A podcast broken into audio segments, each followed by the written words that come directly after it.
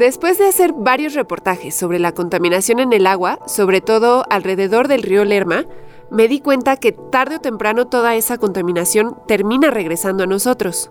Poco tiempo después, conocí a dos investigadoras que se dedicaban a sanear los pozos de agua con cascarón de huevo. Lo simple que sonaba esta investigación me hizo querer saber más de ello y es así que hice un reportaje sobre cómo el cascarón de huevo puede ayudar a que el agua que llega a nuestras casas esté limpia de muchos químicos.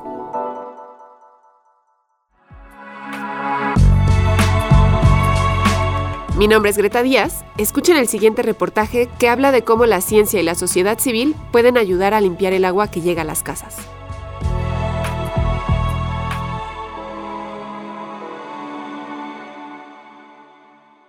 Criterio Noticias. Se ve, se lee y se escucha.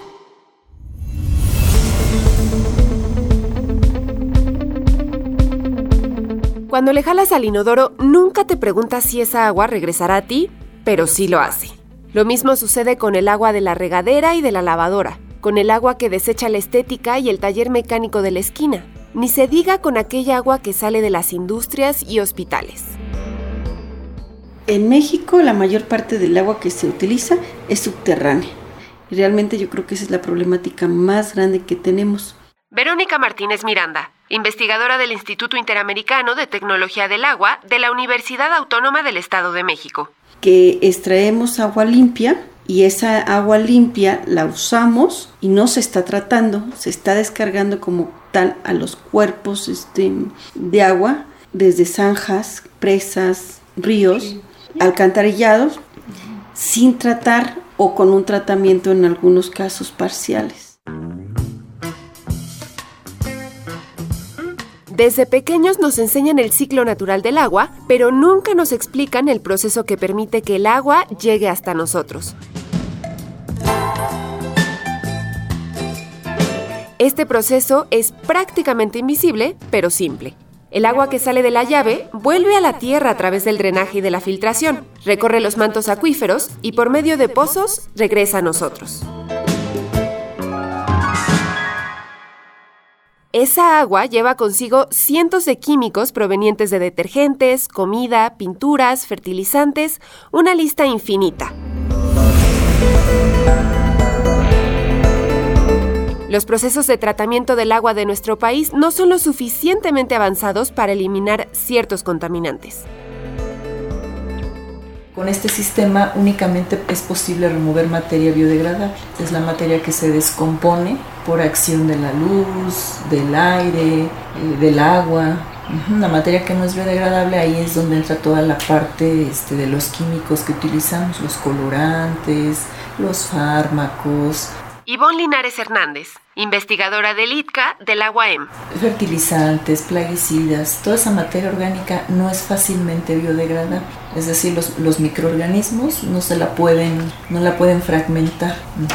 Pero como la norma no especifica sobre esa materia este, no biodegradable, todas las plantas de tratamiento dicen, bueno, pues yo cumplo, pero ¿qué pasa con todo lo demás, no? Todos los químicos. Se necesita tratamientos terciarios avanzados que puedan eliminar esos contaminantes.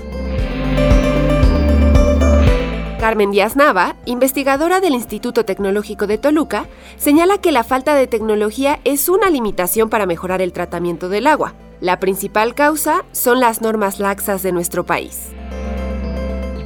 Las normas en cada país se van adaptando de acuerdo a las capacidades tecnológicas que tienen los países para monitorear esos contaminantes. En nuestro país, por ejemplo, no se le puede exigir a, un, a una empresa que tenga un control estricto de ciertos contaminantes cuando a veces ni siquiera tiene el sistema de tratamiento adecuado para esos contaminantes. Sin embargo, pues como la NOM 001 no considera ya contaminantes más específicos como los orgánicos o los metales pesados que le mencionaba, pues se están vertiendo, aunque el agua, el agua tratada que se está produciendo, pues cumpla con los requerimientos de la norma. Eh, la limitación de las industrias es que implicaría inversión en equipo. A pesar de que en México la gestión y tratamiento del agua son un asunto prioritario y de seguridad nacional, la legislación no coincide con estándares internacionales. Un ejemplo de ello es el nivel de arsénico permitido en el agua residual y el agua potable. La NOM 001 y la NOM 127 establecen límites hasta cuatro veces arriba del internacional. Utilizamos el agua sin saber su destino final, pero tampoco cuestionamos su contenido. En el Valle de Toluca nos bañamos, cepillamos los dientes, lavamos la ropa y trastes con agua potable que contiene metaloides, metales y especies químicas por arriba de los estándares internacionales. Teniendo en cuenta que el 34% del agua del Valle de Toluca se utiliza para procesos industriales, las investigadoras de la UAM hicieron un seguimiento de la calidad del agua de los pozos de la zona. Encontraron materia que nuestros ojos no perciben, pero nuestro cuerpo absorbe. Se identificó que existe la incorporación atípica de arsénico y metales pesados como plomo, cadmio, cromo, de los cuales vemos que en el caso del arsénico y plomo son de los que están incrementándose en mayor proporción, así como la materia nitrogenada.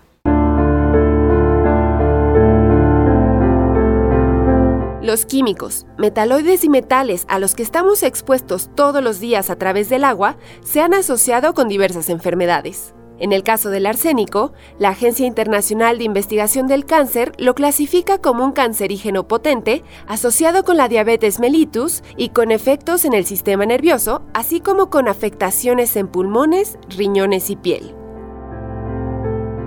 Elvia Evangelina Arias Ortega nació y creció en el municipio de Lerma.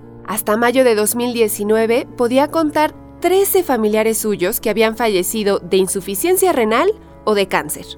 No descarta que estos casos estén relacionados con el río Lerma y con el agua que se filtra al subsuelo.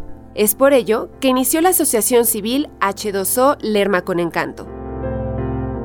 Pero es que todos estamos pensando que las autoridades están haciendo su parte, ¿no?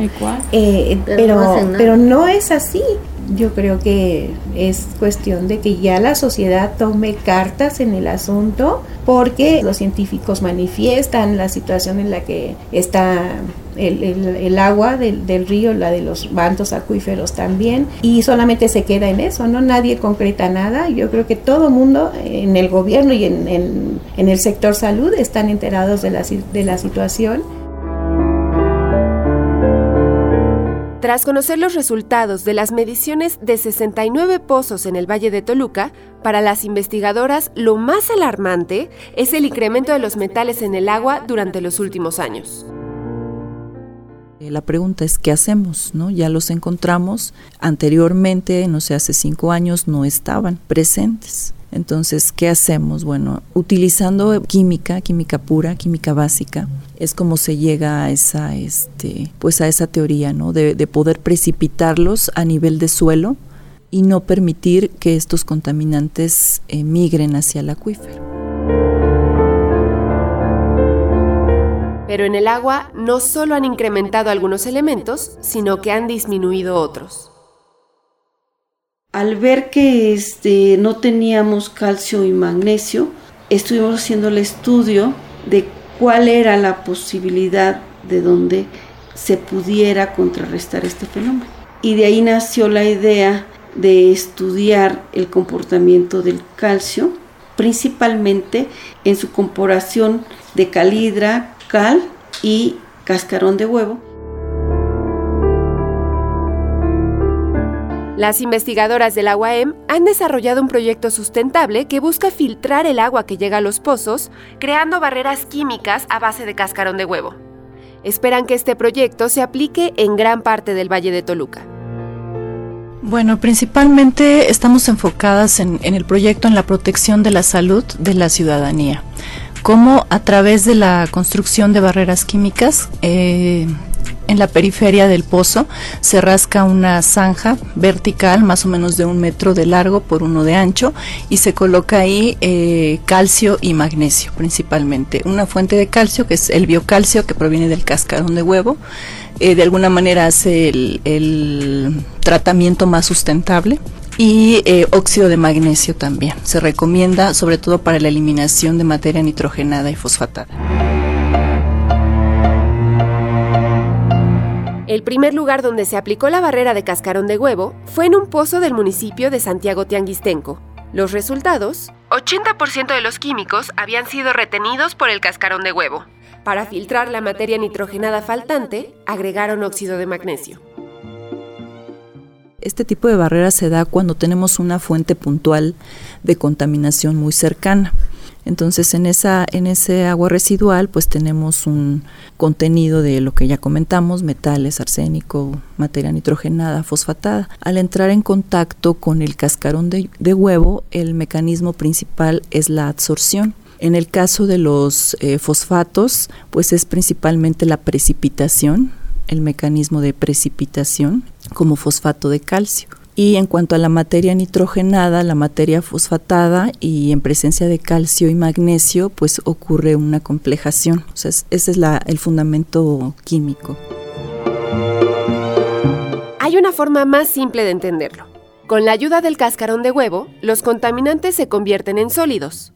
Verónica Martínez explica que la tierra en el suelo es como una coladera. Al agregar calcio y óxido de magnesio, el filtro de la coladera se hace más fuerte y con poros más pequeños y selectivos, reteniendo materia orgánica e inorgánica. A su vez, esas sustancias se convierten en fertilizante natural, evitando la disolución de especies tóxicas como el arsénico y metales pesados. A esta iniciativa se ha sumado el colectivo H2O Lerma con Encanto, la organización se ha centrado en recolectar cascarón de huevo para proteger los pozos de Lerma y del Valle de Toluca. La labor es ardua, pues para un pozo se necesita una tonelada de calcio. Mercedes Parnautero, quien también es parte de la agrupación, explica que es momento de cuidar el planeta. Definitivamente, si la autoridad ha estado tan pasiva y eh, nosotros como ciudadanos tomamos la misma actitud, pues yo creo que no, no nos conviene a ninguno. Como ser humano y como responsable de esta tierra, creo que ya el, planeta nos, reclama, ¿no? Nos reclama acciones firmes, contundentes y no nada más es eh, la purificación o la, eh, eh, el saneamiento de, del río, ¿no? sino también su limpieza de, de, este, de tanta basura.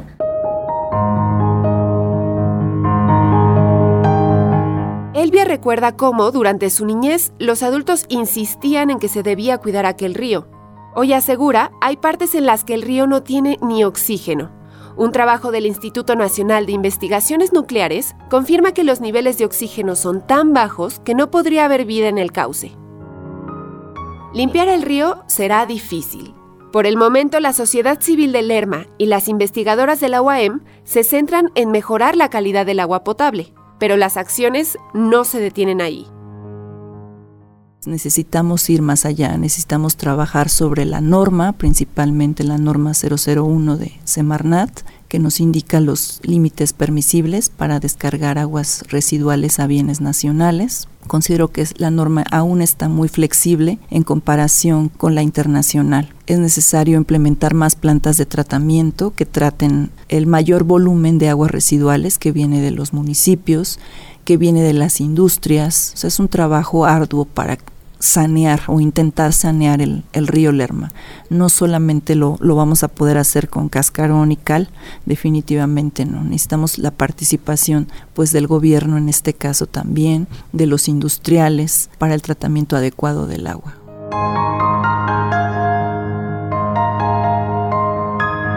No es tan simple como parece pues Díaz Nava destaca que es difícil lograr un cambio en las normas oficiales mexicanas, sobre todo cuando la lista de contaminantes emergentes en el mundo es actualizada anualmente. Hay muchas sustancias que ni siquiera están en el radar. Sí, hay sustancias que no estamos midiendo. Se les denomina contaminantes emergentes. Es decir, no es que pues no existieran. Sí, sí existían, pero no se habían identificado como tóxicos. Los avances en toxicidad es lo que ha permitido identificar sustancias que no las habíamos considerado en su momento como, como un contaminante, pero ahora sabemos que sí lo son y que tienen un efecto sobre todo los compuestos orgánicos, las moléculas orgánicas. Vámonos a las industrias farmacéuticas. Pues están vertiendo cantidades tremendas de sustancias activas y no hay una norma específica que te diga este es el límite máximo permisible de pues el, medicamento que quieras, ¿no? El fármaco que quieras. No son tan específicas las normas en ese sentido. La naturaleza nos da agua. Nosotros moldeamos su cauce a nuestra comodidad. Ni siquiera nos preocupamos por conocer la ruta que recorre para nuestro consumo. Tal vez si supiéramos más sobre los químicos que arrastra consigo el agua, exigiríamos más acciones de prevención, pero sobre todo llevaríamos a cabo las propias. Si no comenzamos a visibilizar el agua subterránea y a informarnos sobre aquellas sustancias que no percibimos, pronto el agua cristalina será imposible de ver, pero esta vez por su ausencia. Desde la Universidad Autónoma del Estado de México, Greta Díaz.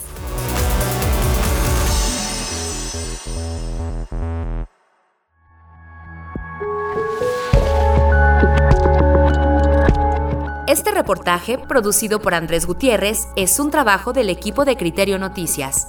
Puedes ver, leer y volver a escuchar este y otros trabajos en www.criterionoticias.wordpress.com.